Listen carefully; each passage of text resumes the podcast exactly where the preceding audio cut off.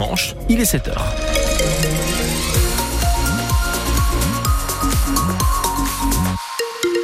Ça roule bien ce matin sur les routes et autoroutes de la région. Hein. Aucun souci particulier à vous signaler. On surveille tout cela bien évidemment. Roman, le ciel est partiellement nuageux ce matin. Des brumes et des brouillards vont se former ça et là, notamment sur la région euh, lilloise, le Douaisis. L'après-midi sera ensoleillé. Ce matin, 6 degrés pour la métropole lilloise, le Valenciennois ainsi que le Cambrésis.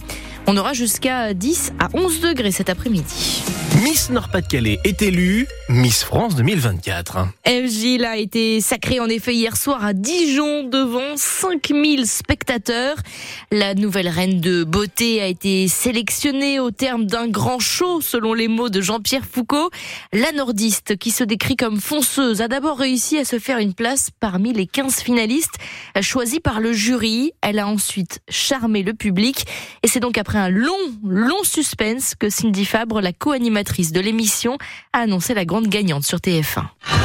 Miss France 2024 est et restera Miss Nord-Pas-de-Calais. Et la première dauphine, Miss Guyane. Eve Gilles succède donc à Indira Ampio, Miss Guadeloupe, qui lui a remis sa couronne hier soir à 20 ans. L'étudiante en mathématiques, originaire de Quadipre, près de Dunkerque, avait fait de sa candidature le symbole de la diversité féminine. La candidate brune aux cheveux courts face aux autres Miss toutes aux cheveux longs ou mi-longs a su se démarquer et en faire une force. Eve Gilles, la nouvelle Miss France, avait du mal à réaliser hier soir. Franchement, j'ai même pas l'impression d'être à Miss France. Je ne sais pas où je suis, je ne sais pas ce qui m'arrive, mais euh, c'est vraiment un moment incroyable. Alors j'ai une bonne nouvelle, vous êtes Miss France 2024. J'y crois pas. Merci beaucoup. Et on n'y croit pas non plus. Mais on peut le dire, le Nord-Pas-de-Calais, Jean-Sébastien, est une terre de victoire, une terre de Miss. Eve Gilles est la quatrième Miss Nord-Pas-de-Calais à devenir Miss France. Et vous retrouvez les photos sur euh, francebleu.fr. On va limite pleurer avec la musique là. Hein. Je sais, c'était le but. bon, je vais vous décevoir un petit peu, mais au ah. concours Miss et Mister Agricole, en revanche, pas de couronne pour nos candidats. C'est Louane, une salariée agricole en cours d'installation en Occitanie, qui remporte le titre Benjamin arboriculteur dans les Hautes-Alpes et sacré donc Mister Agricole. Chapeau tout de même à Julien, 17 ans, originaire du euh, Pas-de-Calais. Il est deuxième dauphin de Mister Agricole en terminale Bac Pro Agro-Équipement. Dans l'actualité également à 7h03 sur France Bleu Nord, de très nombreuses opérations de secours ont eu lieu ces deux derniers jours pour porter secours à des migrants qui tentaient de traverser la Manche. 283 migrants ont été secourus au large du Pas-de-Calais. En effet, selon la préfecture maritime de la Manche et de la mer du Nord, des bateaux de fortune avec souvent 50 à 70 personnes à bord qui se trouvaient donc en difficulté au large de Boulogne-sur-Mer, Grand-Fort-Philippe. Un navire de sauvetage est notamment venu en aide à 65 personnes au large de Gravelines. Deux migrants du groupe ont été retrouvés dans une bouée maritime. Une dernière embarcation en difficulté a été repérée grâce à un avion et un hélicoptère au milieu de la nuit au large de Gravelines.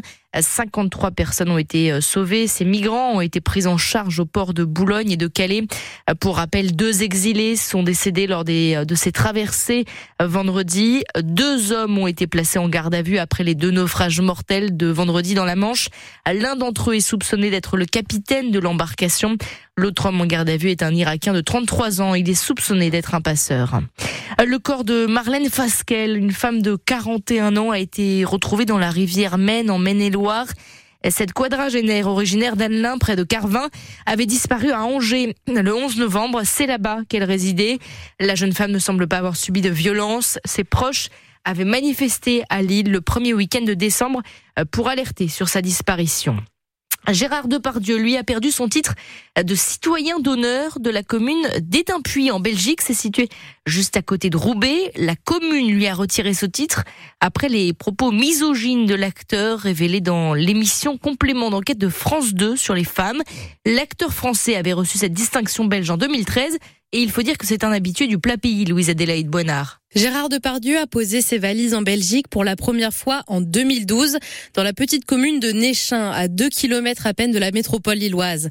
Mais le déménagement de l'acteur avait fait scandale à l'époque, accusé de fuir le fisc français, car Néchin accueillait déjà des habitants fortunés comme ceux de la famille Mullier. Aucun problème pour la commune d'Étainpuis dont dépend Néchin qui a fait de lui un citoyen d'honneur le 19 août 2013 pour sa fabuleuse carrière d'acteur. Mais depuis les révélations de compléments d'enquête, le bourgmestre d'Étainpuis ne soutient plus de Pardieu. L'émission a dévoilé des vidéos de l'acteur lors d'un voyage en Corée du Nord où il tient des propos très grossiers et misogynes envers des femmes et des fillettes. Le bourgmestre a donc retiré sa distinction à l'artiste, mais pour autant, le divorce n'est pas acté entre le comédien et la Belgique. Gérard Depardieu est revenu habiter chez nos voisins il y a deux mois à Mont-Saint-Aubert cette fois-ci, un village qui dépend de Tournai. Les précisions de Louise Adélaïde Boinard pour euh, France Bleu Nord. Euh, c'est un incontournable des fêtes de fin d'année dans le Nord-Pas-de-Calais. Elle se déguste avec des pépites de sucre ou bien de chocolat. La coquille de Noël est une tradition ici, mais cette année, la coquille n'a plus vraiment la cote.